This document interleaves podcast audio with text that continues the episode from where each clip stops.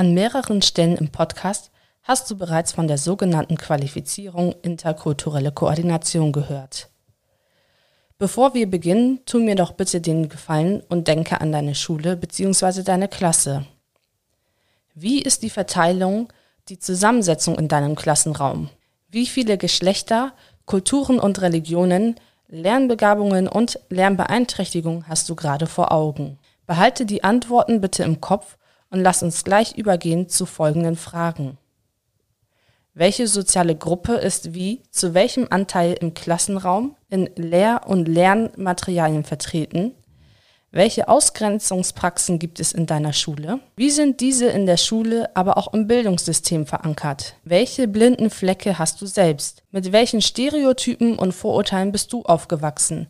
Welche hast du vielleicht sogar in der Schule erlernt? Wie kannst du nachhaltige Projekte und Strukturen initiieren, die die Repräsentation und Perspektiven unterschiedlicher Personengruppen in Schule fördert? Wenn du diese Fragen für dich im Kopf durchgehst, setzt du dich schon mit den Schwerpunkten der Qualifizierung auseinander, die dann nämlich wären Diversität, Diskriminierung und Bildungsbarrieren. Mit diesen Gedanken im Kopf möchte ich dir mit der Qualifizierung interkulturelle Koordination eine Maßnahme bzw. ein Format vorstellen, das dich zur Expertin für Diversität, Diskriminierung und Bildungsbarrieren fortbilden möchte und die diversitätssensible Öffnung von Schulen zum Ziel hat.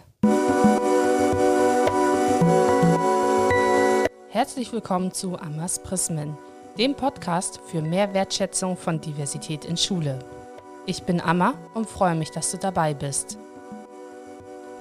Was braucht es, um Schule diversitätsbewusster und diskriminierungskritisch zu gestalten? Welche Diskriminierungsformen finden sich in der Schule?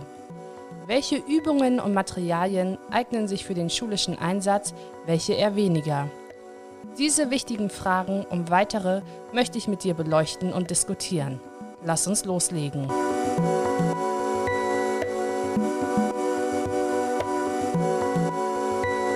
Um Bildungsgerechtigkeit und Teilhabe zu ermöglichen, um Schülerinnen die Möglichkeit zu geben, das eigene Potenzial zu entfalten und dazu beizutragen, Bildungsbarrieren abzubauen, um letztlich allen Schülerinnen gerecht zu werden, bedarf es eines diversitätssensiblen und diskriminierungskritischen Umgangs. Dieser Umgang ist die Grundlage der Qualifizierung interkulturelle Koordination. Bei diesem Format handelt es sich um eine 98-stündige Qualifizierungsmaßnahme, die Lehrkräfte dazu befähigen soll, Schulprozesse zu initiieren sowie zu begleiten und letztlich eine diversitätssensible Öffnung von Schulen zum Ziel hat. Die Schwerpunkte liegen dabei auf drei Themenfelder.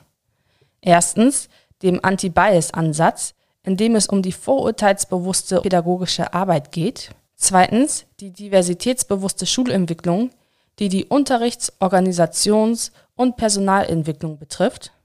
Und drittens um die interne und externe Vernetzung. Hierunter fallen Unterstützungsangebote, ein Fachaustausch und das Coaching von Lehrkräften. Wenn du dir den dazugehörigen Flyer anschaust, siehst du in dem Programm der jetzigen Qualifizierung beispielsweise Module zum Anti-Bias, dann gibt es ein Modul zum Rassismus im Unterricht, ein Modul zum Umgang mit diskriminierenden Äußerungen, aber beispielsweise auch ein Modul zur diversitätssensiblen Elternkooperation und Vernetzung. Die Akteurinnen hinter der Qualifizierung sind mit Regine Hartung das Team der Beratungsstelle für interkulturelle Erziehung am Landesinstitut für Lehrerinnenbildung und Schulentwicklung hier in Hamburg und Dr. Rita Panessa und das Team der KWB, der Koordinierungsstelle für Weiterbildung und Beschäftigung e.V. Die entsprechenden Links zu der Qualifizierungsmaßnahme kannst du in den Show Notes zu dieser Folge nachlesen, ebenso auf Instagram zu dem dazugehörigen Post zu dieser Folge. Jetzt am Schluss bleibt mir noch ein ganz großes Dankeschön an dich zu richten. Vielen, vielen Dank, dass du dabei warst. Ich hoffe, dass du aus dieser Folge etwas mitnehmen konntest, dass sie dir Spaß gemacht hat und ich dich auch beim nächsten Mal bei Amas Prismen begrüßen darf. Besuche auch gerne meine Social Media Seiten. Bei Twitter findest du mich unter dem Handle @amasprismen, ein Wort alles klein, und bei Instagram unter dem Handle @amasprismen Podcast ebenso ein Wort und alles klein geschrieben. Teile diese Folge gerne mit deinen Kolleginnen, Freunden und Familie sowie mit allen, für die dieser Podcast interessant sein könnte. Damit wir gemeinsam dazu beitragen und daran arbeiten, dass Diversität einen sensibilisierten und wertschätzenden Umgang in Schule erfährt.